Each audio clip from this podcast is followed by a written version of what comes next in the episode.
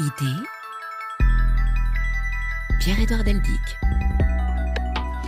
Bonjour, nous allons passer une heure avec Descartes dans ce nouveau numéro du magazine qui interroge celles et ceux qui pensent le monde.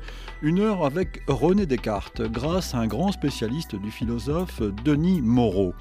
La grandeur de Descartes, écrit-il, est de nous avoir légué cet énoncé qui résiste, provoque, énerve et suscite la réflexion depuis bientôt 400 années. Je pense, donc je suis. Ce cogito ergo sum est au cœur du dernier livre en date de Denis Moreau et il va être au centre de notre conversation avec lui dans Idée, un magazine que vous pouvez aussi retrouver sur le site de la radio, l'application RFI Pure Radio et votre plateforme numérique préférée.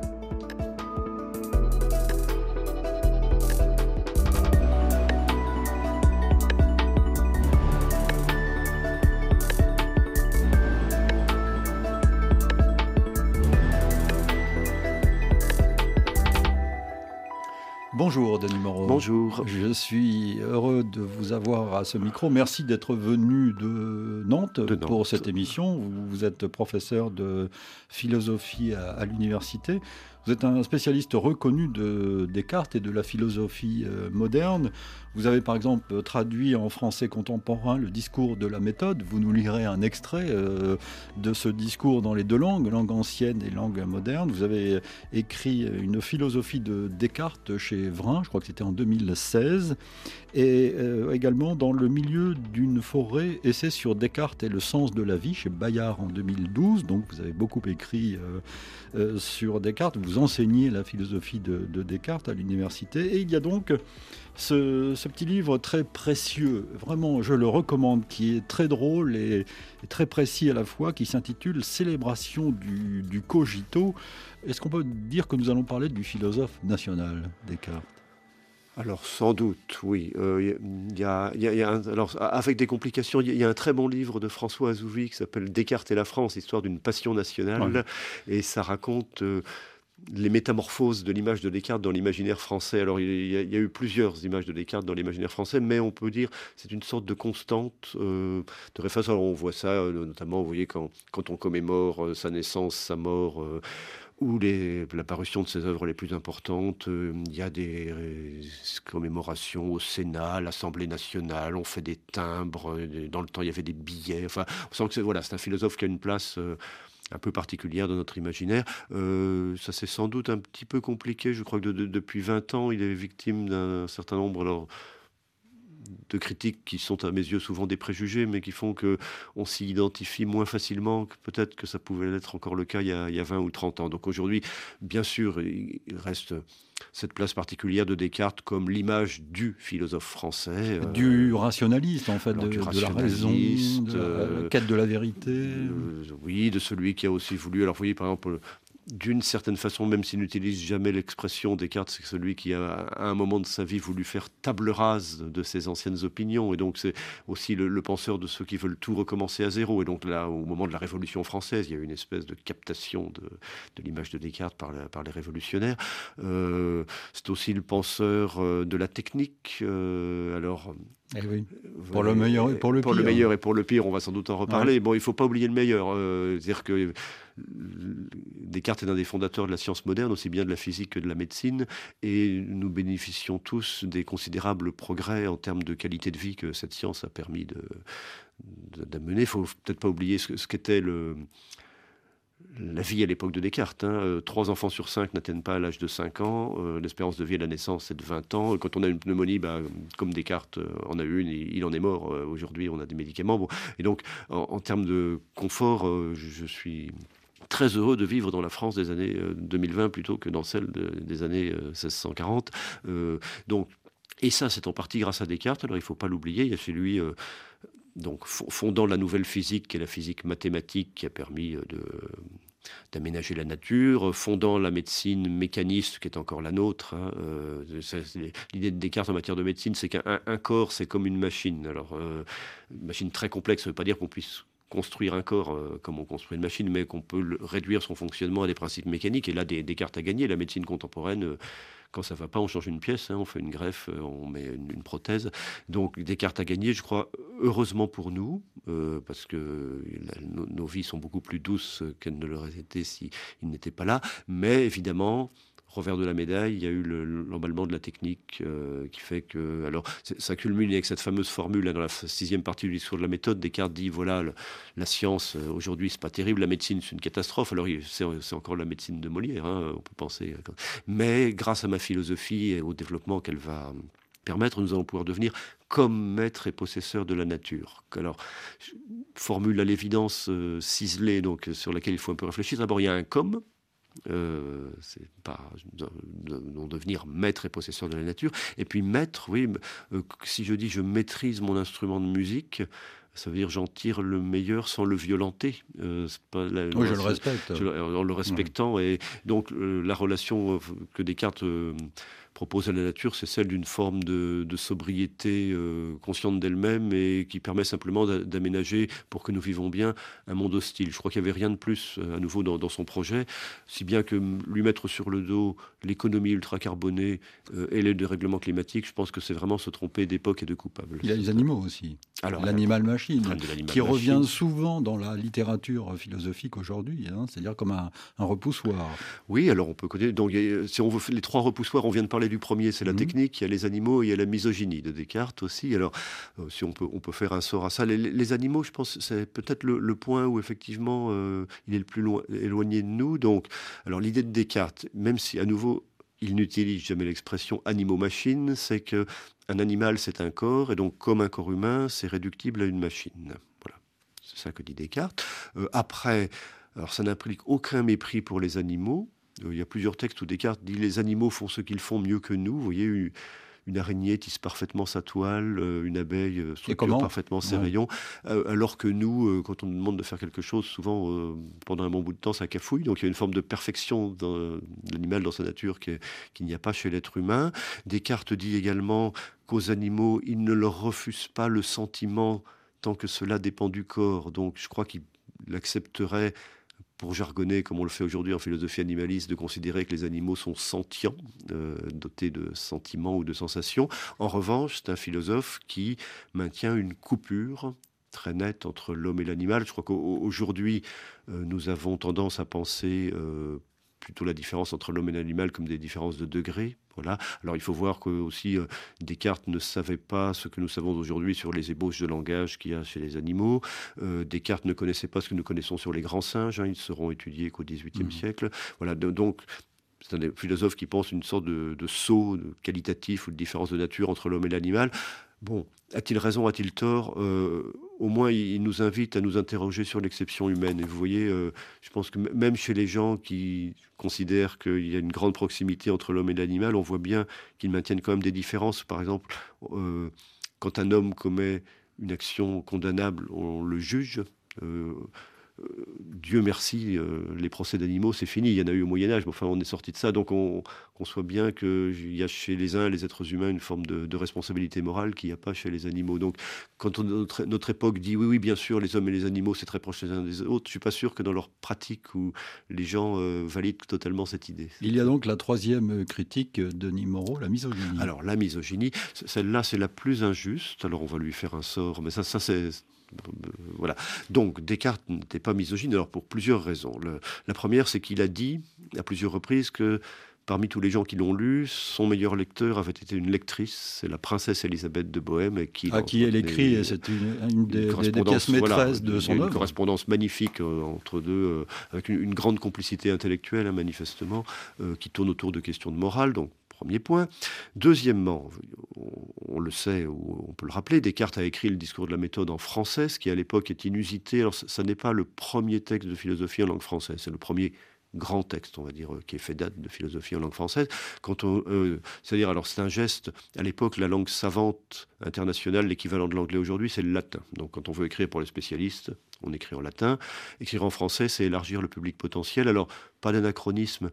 Euh, il ne s'agit pas d'écrire pour le peuple. Hein. À l'époque, le peuple ne sait pas lire. Voilà. Euh, donc il s'agit d'écrire pour les gens qui ont eu accès à l'instruction, mais pas à l'instruction latine, c'est-à-dire les bourgeois, classe alors émergente, et les femmes, euh, qui ont été instruites, mais pas en latin. Et donc il y a un texte où Descartes dit, moi j'ai écrit mon discours de la méthode en français pour pouvoir être lu par les femmes. C'est un geste assez fort. Il veut que dorénavant les femmes soient destinataires de, de ce qui se fait en philosophie.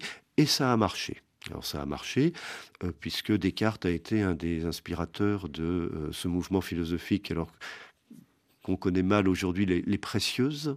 Euh, les précieuses, on les connaît par Molière. Mais, les précieuses ridicules. Les précieuses ridicules et mmh. les femmes savantes. Mais Molière, c'est un satiriste, il fait son métier, il se moque. Donc il s'est moqué des précieuses. Après, c'est très sérieux, les précieuses. Hein, c'est un mouvement féministe euh, important, avec des femmes qui revendiquent le droit de se marier avec qui elles veulent, euh, le droit d'avoir accès à l'instruction, le droit de se séparer lorsque la relation amoureuse les, les plus, ne les satisfait plus. Et quand, vous voyez, quand dans Les femmes savantes, euh, il y a une scène où elles font de la philosophie, et Molière leur met dans la bouche des concepts cartésiens. Donc c'est signe que ça a marché, en fait. Les femmes sont devenues cartésiennes.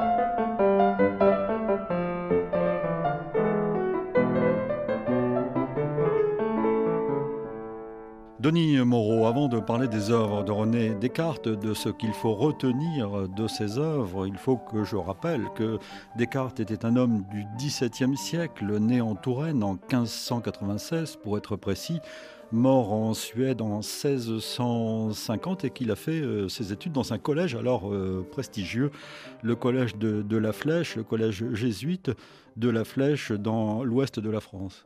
Il a fait des études, quand Descartes en parle dans le discours de la méthode, il dit J'étais dans une des plus fameuses écoles d'Europe. Voilà, il est conscient d'avoir une éducation de, haut niveau. Ensuite, alors, alors c'est ce que raconte, il faut rappeler que le discours de la méthode, c'est un texte partiellement euh, autobiographique, hein, enfin qui même fait date dans l'histoire du genre littéraire de l'autobiographie intellectuelle.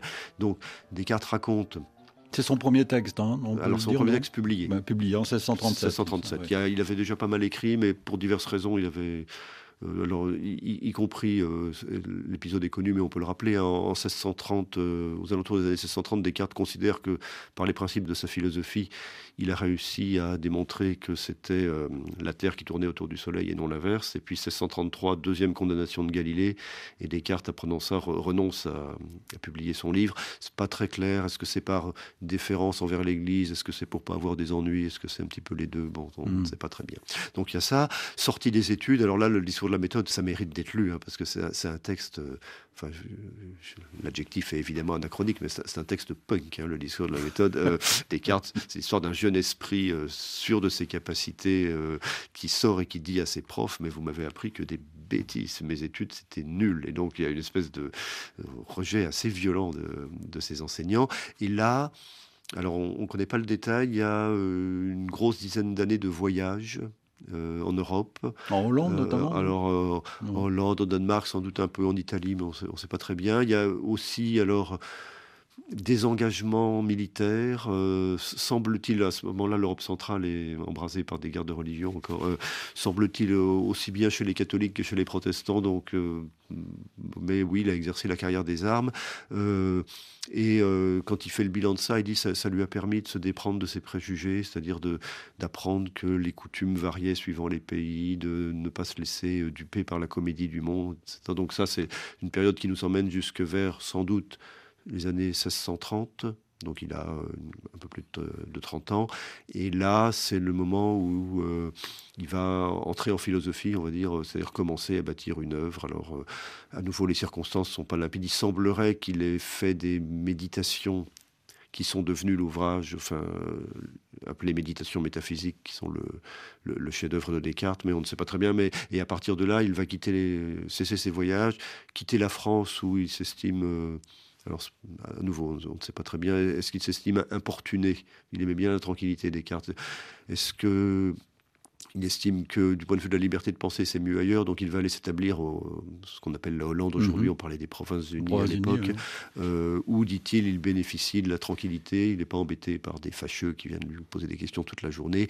Et on peut rappeler aussi que les Provinces-Unies à l'époque, c'est euh, quand même, elles, vivent leur, leur siècle d'or et c'est un sans anachronisme non plus, mais un lieu où règne une réelle tolérance religieuse, beaucoup plus forte. On en a parlé quand nous avons consacré une émission à Spinoza, euh, par exemple. Bah, euh, Spinoza, euh, qui, naît à peu près au moment où Descartes vient s'installer. Denis Moreau, quel livre faut-il lire? Alors, trois, trois livres, je crois. Enfin, tout, est formidable. Vous allez dire, voilà. vous allez dire qu'il faut tout lire. Je vais dire ça. Mais s'il fallait choisir dans toutes ces belles choses, trois. Alors, je crois le discours de la méthode, qui reste un texte. Euh, alors, c'est un texte euh, un peu hybride. Hein. Il y a cette partie autobiographique, et puis pour le reste, le discours de la méthode, c'est une sorte de prospectus. Hein. Descartes dit euh, voici les résultats auxquels je pense être arrivé en philosophie. Donc, il fait des espèces de, synthèse extrêmement dense de sa pensée, mais c'est tellement dense que, en fait, on, voit les thèses, mais on comprend pas bien comment elles ont été établies. Donc, voilà, c'est une sorte de discours-programme, le discours de la méthode, mais c'est magnifique. Euh, alors c'est magnifique avec une difficulté d'accès sur laquelle on va peut-être revenir, c'est que comme ça a été écrit en français, c'est du français du XVIIe siècle, et bah, le français du XVIIe siècle, il a, il a vieilli.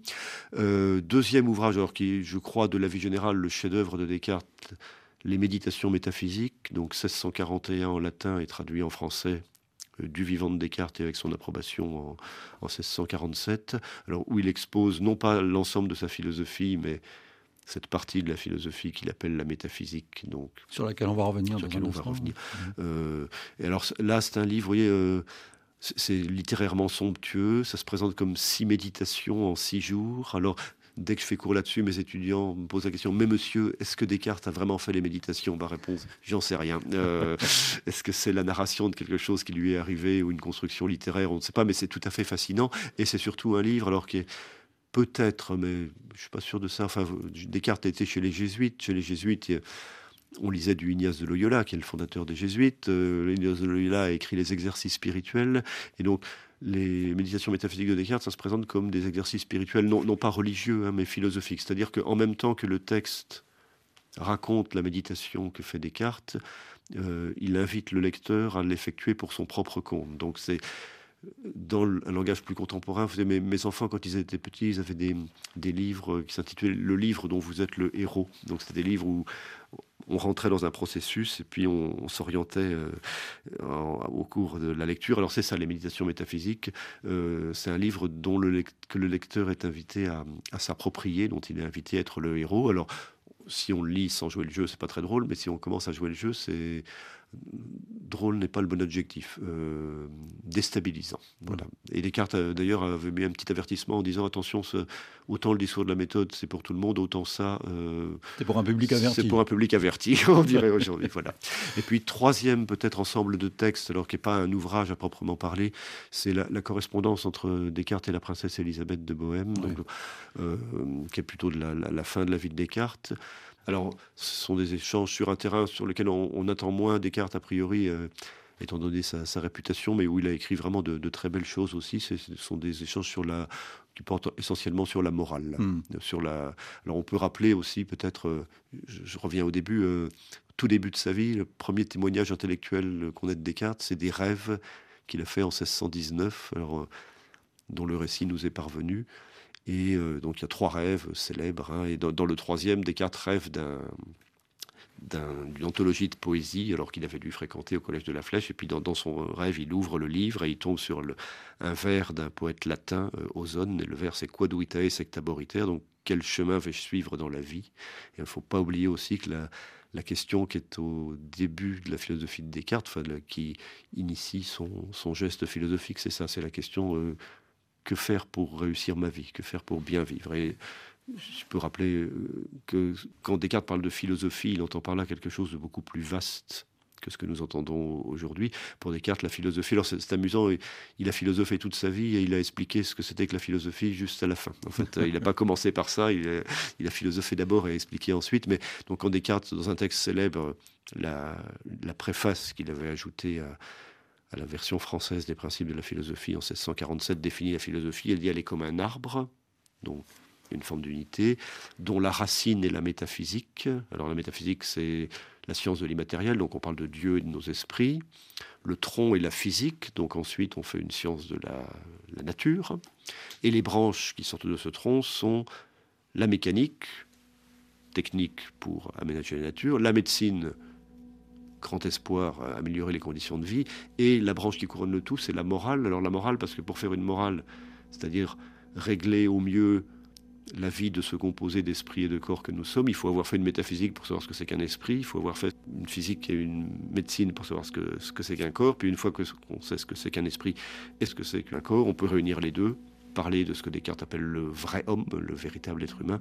Et là, on fait de la morale. Et donc, il y a une visée morale chez Descartes, alors qui se traduit dans un livre qui est son dernier livre, qui est un livre un peu compliqué. Donc c'est pour ça que je ne l'ai pas recommandé tout à l'heure euh, comme pour les lectures les plus immédiates, qui s'appelle Les Passions de l'âme, qui est son dernier ouvrage paru en 1649. Où, un an avant sa mort. Quoi. Un an avant mm. sa mort, où il étudie bah, ce que c'est qu'une vie passionnelle, euh, aimer, haïr, euh, vouloir, être triste, etc.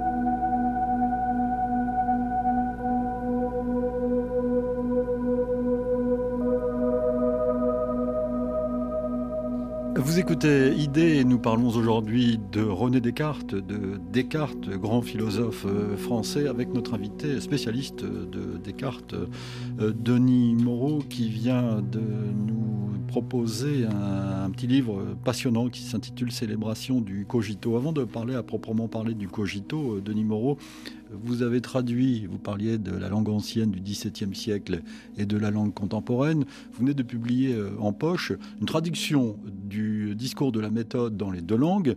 Est-ce que je peux vous demander de lire un extrait pour qu'on voit la différence entre les, deux langues précisément? Oui, alors volontiers. Je, m'en explique en 30 secondes. Bien sûr. Euh, c'est un projet un peu qui a un peu étonné mes collègues, on va dire. J'ai l'impression. Euh, ça, vient de ma pratique d'enseignant, c'est-à-dire, je, vous voyez, quand j'étais jeune homme, euh, j'étais incapable de lire, ou en tout cas de lire facilement dans le texte Rabelais et Montaigne, parce que c'était une langue qui m'était étrangère, et donc je les ai lus dans des éditions bilingues, euh, texte original d'une part, et puis une traduction en face. Je crois que le, voilà, le, temps a passé, j'étais jeune homme, c'est il y a une quarantaine d'années, hein, et donc ce qu'on a fait il y a 50 ans pour Rabelais et Montaigne, il est temps de le faire pour Descartes, tout simplement. Voilà, c'est Quelle bonne idée. Ce n'est pas un crime de l'être classique, c'est le cours du monde. Alors, dans l'édition dont, vous parlez, j'ai tenu à ce que ce soit, pour ainsi parler, un bilingue. Donc, euh, il y a ma traduction enfin que j'ai réalisé avec un collègue, hein, Paul Clavier, euh, sur une page, mais le texte original est en face, et donc l'idée n'est pas du tout de... Texte original sur la page de gauche, la traduction sur la page de droite.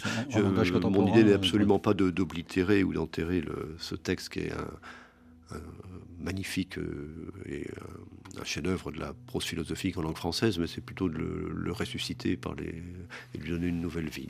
Alors, Denis Moreau, je vous propose de vous écouter. Hein, les auditeurs vous, écoutent dans les, deux versions. Vous allez lire d'abord un extrait de la version du 17e et ensuite la traduction dans la langue du, de 2023. Alors, je vais, simplement lire c'est le plus simple, euh, le paragraphe inaugural, donc le célèbre paragraphe inaugural. alors la célèbre première phrase. Voilà, on pourra dire un petit mot parce qu'il est un petit peu plus compliqué que le. Donc, le bon sens est la chose du monde la mieux partagée, car chacun pense en être si bien pourvu que ceux-mêmes qui sont les plus difficiles à contenter en toute autre chose n'ont point coutume d'en désirer plus qu'ils n'en ont en quoi il n'est pas vraisemblable que tous se trompent, mais plutôt cela témoigne que la puissance de bien juger et distinguer le vrai d'avec le faux, qui est proprement ce qu'on nomme le bon sens ou la raison, est naturellement égale en tous les hommes.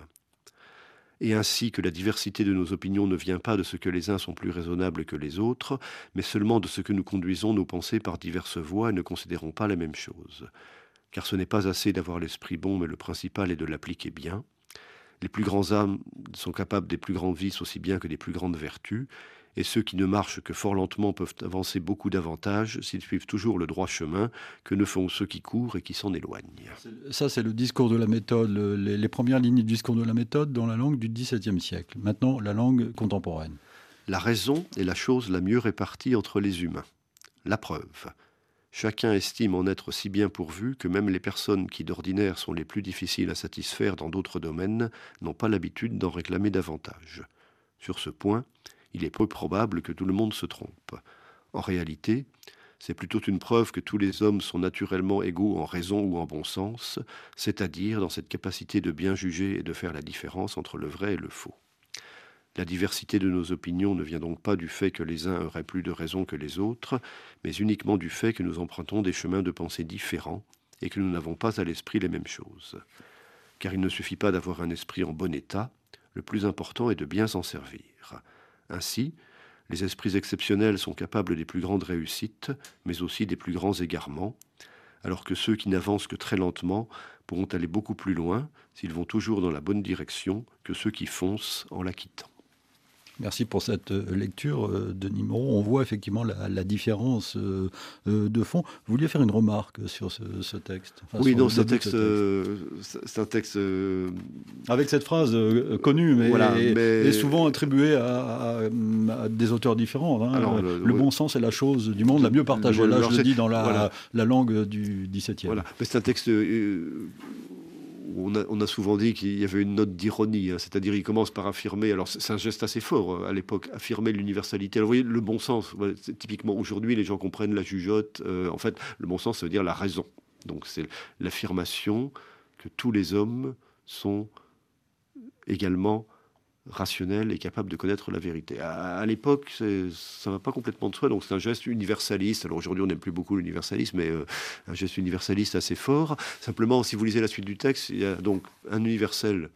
Tous les hommes sont capables de connaître la vérité ou ont cette capacité, et un autre universel, tout le monde s'en sert très mal. Euh, et donc, c'est un texte qui euh, à la fois proclame l'universalité de la raison humaine et euh, proclame aussi l'universalité de son mésusage. D'où la philosophie de Descartes qui se pense comme venant corriger euh, les erreurs où l'humanité s'est trouvée en philosophant avant lui. Alors ce texte va nous permettre de glisser vers le cogito ergo sum, car c'est dans ce discours de la méthode qu'apparaît le, terme. Alors dans une édition que j'ai sous les yeux, qui n'est pas la, vôtre, je le regrette, mais bon... Euh, je pense que le texte ne s'en écarte pas trop. Voilà ce que dit Descartes. Remarquant que cette vérité, je pense donc que je suis, était si ferme et si assurée que toutes les plus extravagantes suppositions des sceptiques n'étaient pas capables de l'ébranler, je jugeais que je pouvais la recevoir sans scrupule pour le premier principe de la philosophie que je cherchais. Voilà, donc c'est la première. On est dans la quatrième partie du quatrième partie du discours de la méthode. On est en 1637, premier texte publié par Descartes. Donc c'est la première apparition de ce qu'on a pris l'habitude un peu contestable d'appeler le cogito. Alors euh, habitude un peu contestable, vous savez en cogito en latin, c'est un, un, verbe, hein. c'est la première personne du singulier du verbe cogitare, donc ça veut dire je pense. Alors vous voyez, le je pense, ça revient à faire d'un verbe conjugué un nom commun Euh, on fait pas ça, euh, on dit pas le je me promène. Mm. Euh, donc voilà, c'est un geste un, petit peu violent, mais appelons ça le cogito, puisque l'habitude s'en est prise. Donc le, texte que vous avez cité permet de synthétiser parfaitement ce que Descartes avait en tête dans cette expression. Ce, ce, sur quoi il faut réfléchir un petit peu, c'est l'expression les, les, plus extravagantes suppositions des sceptiques. Donc l'idée de Descartes, alors je crois que si on voulait caractériser l'esprit de Descartes, c'était un homme épris de vérité. Voilà, on trouve ça bien, on trouve ça mal, c'est un autre problème, mais c'était quelqu'un qui que la question de la, vérité hantait, et avec elle la question de la certitude. Voilà. Et il dit alors qu'une fois dans sa vie, alors il insiste bien sur le une fois dans sa vie chez les cartésiens, c'est devenu, euh, on le dit en latin, c'est presque un petit clin d'œil, semel inuita. Donc une fois, ça c'est une expression qu'il répète très souvent, une fois dans sa vie, il faut soumettre à l'épreuve du doute, alors c'est ce fameux doute euh, chez Descartes, l'ensemble des euh, énoncés qu'on croit vrais. Et donc il va organiser ce qu'on pourrait appeler un grand test.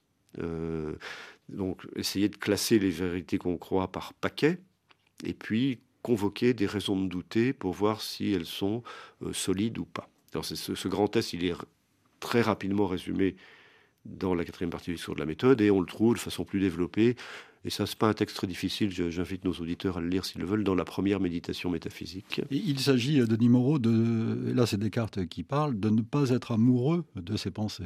Alors, c'est une façon de le, lire ça. Euh, il y a une lettre où Descartes dit, euh, l'expression est belle, un, de nos problèmes, c'est que nous sommes toujours un peu amoureux de nos pensées. Alors, on est au XVIIe siècle, hein, c'est le siècle de l'amour propre. ça y travaille beaucoup, l'amour propre. donc, l'amour propre, c'est ce petit poids affectif qui fait que j'ai quand même toujours tendance à me considérer un petit peu mieux que les autres, euh, à être un peu plus indulgent avec moi qu'avec autrui, ça c'est dans le domaine affectif et dans le domaine ça, théorique. Ça c'est pas arrangé au XXIe siècle. Hein. sans doute pas. Non, mais oh, bah, relire les classiques, des fois, ça peut ouvrir les yeux sur un certain nombre de, nos problèmes contemporains. Et puis, ça vaut aussi dans le, champ théorique, c'est-à-dire en fait, ce que Descartes dit, c'est que mes idées, j'ai comme tendance à les considérer un peu facilement comme vraies euh, parce que ce sont les miennes. voyez, on voit bien ça quand je dis euh, mon bébé est le plus beau. Bon, il est peut-être très beau le bébé, mais enfin, c'est quand même parce que c'est le mien que je le considère comme le plus beau.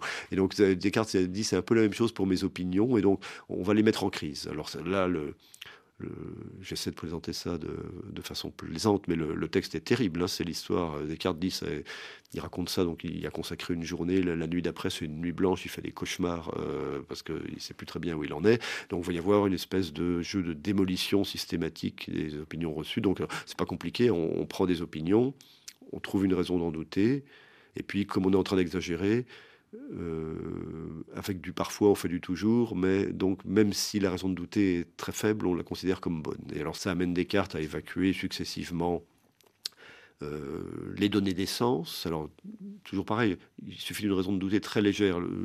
On peut considérer que l'essence, ordinairement, ne nous trompe pas, mais parfois, il nous trompe. Il y a des illusions d'optique. Ça, c'est indiscutable. Donc, avec du parfois, je fais du toujours, j'évacue les données d'essence résistance, mon corps, parce que même si l'essence me trompe, il faut que j'ai un corps pour pouvoir sentir. Mais là, dit Descartes, alors on exagère, hein. puis on est à l'âge baroque, donc je pourrais être en train de rêver. C'est vrai, il y a des fois où je rêve que je suis, mon corps est dans une situation alors qu'il n'y est pas. Donc, et si la vie était un songe, exit tout ce qui concerne mon corps. Qu'est-ce qui résiste? Les mathématiques, parce que même en rêve, de plus 2, ça fait 4. Mais là, alors c'est là que ça devient euh, assez phénoménal. Hein. Descartes dit oui, mais il pourrait y avoir un Dieu trompeur, donc une puissance maléfique qui s'ingénierait à me tromper, même dans ce que je crois penser de plus exact, comme les mathématiques. Donc, existe les mathématiques. Là, c'est un peu délicat, parce que quand je dis il y a un Dieu trompeur, je ne doute pas encore de l'existence de Dieu.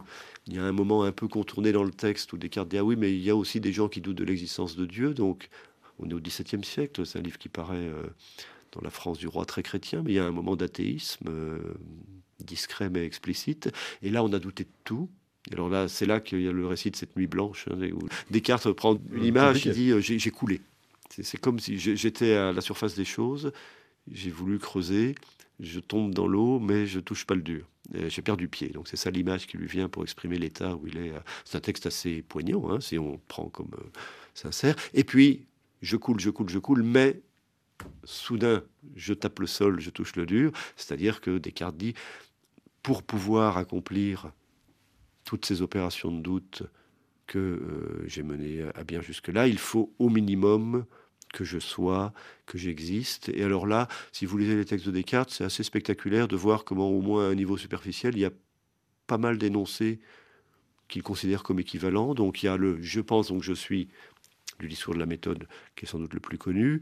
Vous avez dans les méditations métaphysiques euh, ego sum, ego existo, moi je suis, moi j'existe. ça, rend peut-être mieux compte que l'autre de l'espèce d'énervement de Descartes face aux arguties du sceptique. C'est mais enfin, euh, moi je suis, moi j'existe. Alors ça c'est très important, Denis Moreau. On pourrait en vous écoutant dire que euh, finalement euh, Descartes était sceptique puisqu'il recommande de douter de tout, mais ce serait une ne pas comprendre ah oui. sa démarche. Alors il a joué le jeu du sceptique aussi longtemps que possible, mais ce à quoi Descartes aboutit, c'est de montrer que le scepticisme est une position, poussée à bout, est une position contradictoire qui finit par s'autodétruire. Il, il, y a dans un texte méconnu, euh, dont on ne sait pas très bien quand il a écrit, qui s'appelle La recherche de la vérité par la lumière naturelle, euh, il y a une autre formulation du cogito, c'est Je doute donc je suis. Voilà, je doute donc je suis. Ça, marche aussi. Euh, pour pouvoir douter, il faut être. Et donc, quand je dis rien n'est vrai, je doute de tout, je m'autodétruis parce qu'il faut au minimum que je sois, et donc il y a une exception au scepticisme universel qui est proclamé. Et vous écrivez dans La célébration du cogito, ce, livre qui est au cœur de notre conversation, Denis Moreau, depuis que j'ai lu Descartes, réalisé à sa suite l'expérience du doute et du cogito, je ne parviens plus à comprendre qu'on puisse être sceptique entendons intégralement et définitivement sceptique, c'est-à-dire déclarer rien n'est vrai, tout est douteux, ou bien encore je ne suis certain de rien. Oui, alors ça, moi, c'est. Je nomme, alors que je me posais pas mal de questions sur la vie, la vérité, etc., ça a été pour moi une expérience marquante, la lecture de Descartes. Je pense que. Alors, je j'invite nos auditeurs, vous trouvez facilement sur Internet mon, mail professionnel. Euh, écrivez-moi si vous pensez pouvoir arriver à falsifier le cogito de Descartes. Euh, Quelle drôle d'idée. Je, vous enverrai un cadeau surprise si vous y arrivez, mais je suis assez tranquille. vous n'y arriverez pas. Je pense que c'est ça, c'est vrai quand on l'accomplit, qu'on le performe, disent les commentateurs anglo-saxons. Et donc c'est quand même, moi, je, si je dois retenir qu'une seule chose de Descartes, c'est ça, c'est que la vérité, cela existe. Cela s'expérimente. Tout le monde peut faire cette expérience qui consiste à dire je pense donc je suis. Alors, il faut le faire à la première personne du singulier. Hein, ça ne marche pas quand c'est quelqu'un d'autre qui le fait pour moi. Euh, et nous sommes au moins en un lieu. Alors, après, est-ce que ça peut s'étendre? C'est une autre question. Mais nous sommes au moins en un lieu capable d'atteindre la vérité.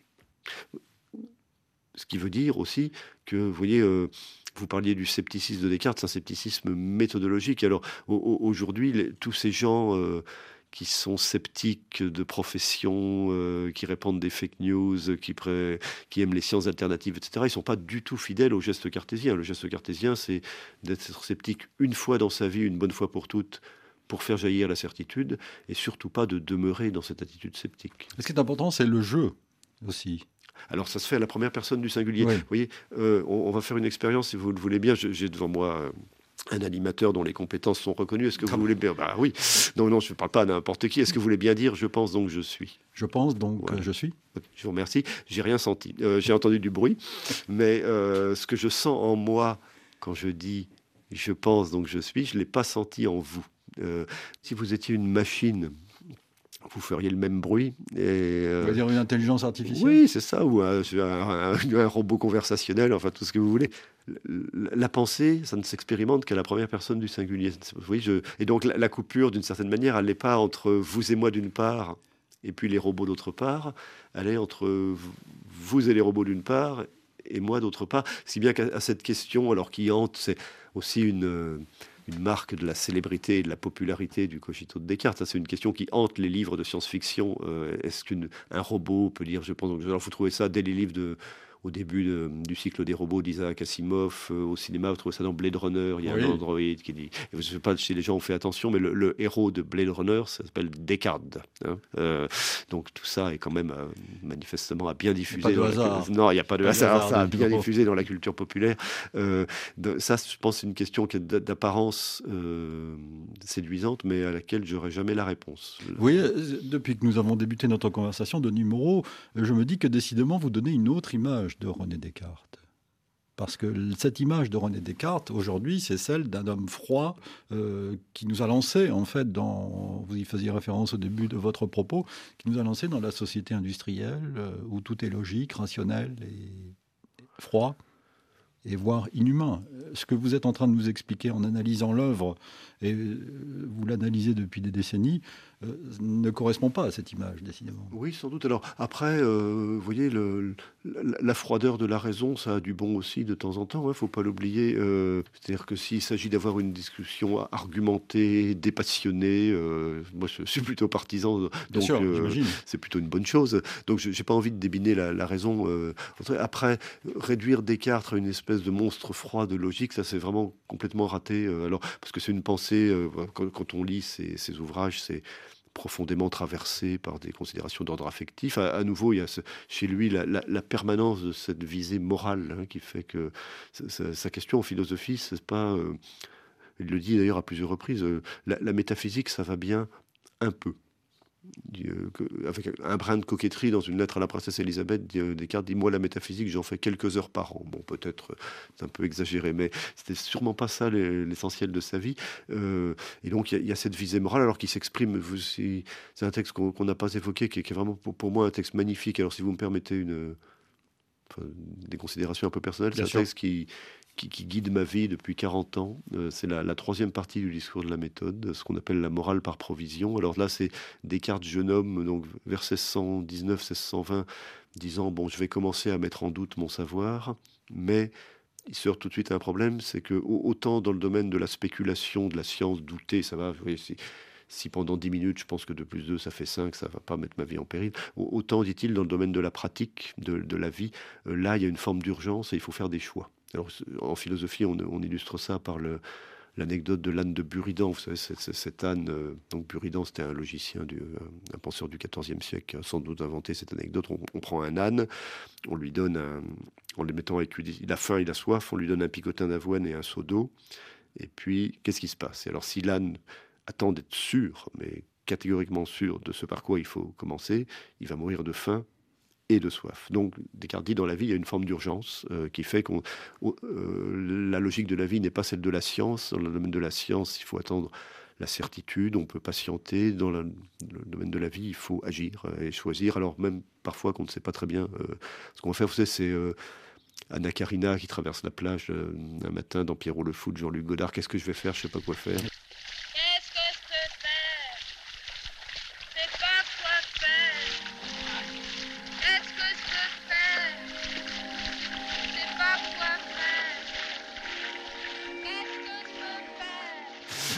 Et ça, Descartes a très vite dit il faut absolument sortir de cette indécision. Et donc, il écrit ce qu'il appelle une morale par provision. Alors, c'est un mot un peu compliqué. En, gros, ça veut dire provisoire. C'est une morale euh, faute de mieux. Dans l'attente de ce que serait une morale parfaite, fondée sur la philosophie accomplie, etc. Mais ça, au début, on ne l'a pas.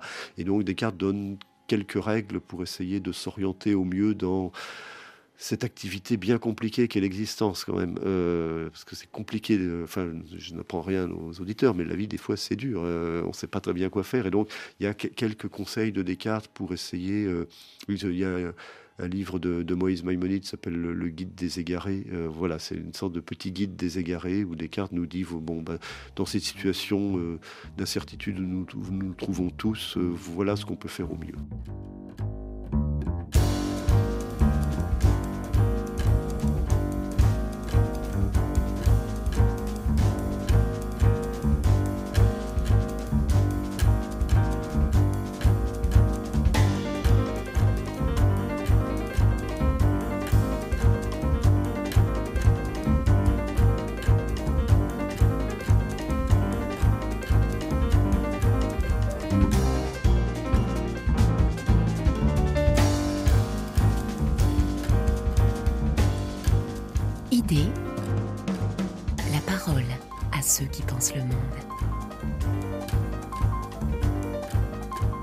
Une autre critique, et on va euh, quasiment euh, conclure avec cela, euh, une autre critique adressée à, Descartes, et là je vous lis, bien sûr, écrivez-vous, Denis Moreau, d'un point de vue rétrospectif, on a aussi diagnostiqué dans ce triomphe de l'ego sum les prémices d'un individualisme ou des hypertrophies du moi, je, qu'il est devenu courant de déplorer. Oui, alors c'est la lecture euh, habituelle. Hein. Vous avez euh, le monde médiéval dominé par Dieu, où l'homme passe au second plan, puis le reversement renaissance, c'est l'homme qui prend la place de Dieu, et le fait de commencer sa philosophie en disant je pense à la première personne du singulier, ça serait l'affirmation de cette subjectivité triomphante. Bon, comme toujours, quand on fait de l'histoire de la philosophie à grands traits, c'est, peut-être pas totalement faux. Vu de loin, quand on regarde de près, c'est un petit peu plus compliqué que ça. Euh, je rappellerai aussi, vous voyez, euh, pour une thèse de, philosophie générale, que l'individualisme, c'est comme toutes les bonnes choses, c'est mauvais dans ses excès, mais l'individualisme en, soi, euh, c'est plutôt une bonne chose. Hein, si ça signifie le, souci porté à l'individu et à la réalisation de ses désirs, on voit ça quand, oui, je trouve j'ai de la famille qui vit au Japon. Euh, pour les jeunes japonais, l'individualisme, c'est quelque chose de désirable. Hein. Euh, quand ils parlent de l'Europe, ils disent Ah oui, l'Europe, c'est drôlement bien, vous êtes individualiste. Euh, donc, il ne faut pas oublier. Hmm. alors, bien sûr, il y a les excès. Si c'est le moi-je permanent, l'oubli, la dimension collective de la vie, c'est un problème. Mais promouvoir l'individualisme me semble pas une mauvaise idée. Et puis après, quand on lit les textes de Descartes, on voit qu'il était tout à fait tempéré sur cette question. Alors terminons avec cette, euh, avec cette considération. Euh, Denis Moreau, euh, rares sont les philosophes qui sont connus avec une phrase. Alors ça, c'est, on, aurait peut-être dû commencer par là. Parce, eh que, vous commencez votre livre avec ça. C'est le plus extraordinaire. C'est-à-dire cette phrase, cogito ergo sum, euh, c'est la phrase la plus célèbre de l'histoire de la philosophie. Il n'y a pas d'équivalent, pas peut-être en elle-même, mais dans tous les détournements auxquels elle a donné lieu. Alors ça, c'est, enfin, je dis il n'y a pas d'équivalent. Il y a d'autres phrases célèbres. Justement, on peut penser au carpe diem, euh, cueille l'instant des mhm. épicuriens, à ceux qui ne me tuent pas ne rend plus fort de Nietzsche, mais on les cite tels que. Le, cogito, ce qui est absolument fascinant, j'en donne quelques exemples dans, le livre, c'est la série de détournements, de Alors vous les collectionnez hein, d'ailleurs les alors, je les collectionne. on va en donner quelques exemples euh, connus ou pas. Euh, je pense, donc je suis, ça c'est pour les, bricoleurs. Euh, les garçons de café, j'éponge, donc j'essuie. Ou, ou, alors je pense, ça c'est pour l'infirmière ou l'infirmier, donc je suis. Il y en a une que j'aime bien aussi, que vous reproduisez, c'est je dépense, donc je suis, des cartes de crédit. Oui, alors voilà, ça fait 20 ans que je m'amuse à euh, cette collection. Pareil, appel aux auditeurs. N'hésitez pas, si vous en trouvez, envoyez-les moi. Je serais content d'enrichir mon, mon fonds. Mais oui, ça... et, vos étudiantes vous ont offert ce slogan que je trouve formidable aussi. On pense donc qu'on ne vous suit plus. Voilà, ça, c'était mes étudiantes en philo. Pardon, en un geste assez cartésien, je parlais du côté punk de Descartes vis-à-vis de ses profs. Euh, les étudiants qui, qui collent sur le mur de la fac, on pense donc on ne vous suit plus en s'adressant sans doute à leurs enseignants. Ça m'avait fait sourire, j'avais trouvé ça bien. J'étais content ce jour-là. Alors, c'est amusant. Mais ce n'est pas qu'amusant. Je pense que en, ce domaine-là, comme ailleurs, on peut faire un peu confiance à, la sagesse du monde. Et donc, cette espèce d'extraordinaire prolifération de détournements, reprises, parodies du cogito, je crois que c'est une forme d'hommage que les gens rendent au caractère exceptionnel de cet énoncé. C'est une heureuse chose. Merci Denis Moreau, merci pour votre enthousiasme et votre passion pour euh, Descartes ainsi que votre expertise. Euh, je rappelle que vous nous proposez Célébration du Cogito, un livre publié au Seuil. Et pour préparer l'émission, je me suis inspiré d'un autre de vos livres, La philosophie de Descartes publié chez Vrin en 2016. Deux livres précieux pour comprendre Descartes. Merci Denis Moreau. Merci. Idée réalisée évidemment par Vanessa Rovansky. Retrouvez-nous sur l'application RFI Pure Radio ou sur votre plateforme numérique euh, en tapant par exemple RFI et Idée. Nous vous donnons rendez-vous samedi prochain pour une semaine d'actualité et dimanche pour de nouvelles idées dans un instant des nouvelles du monde sur RFI.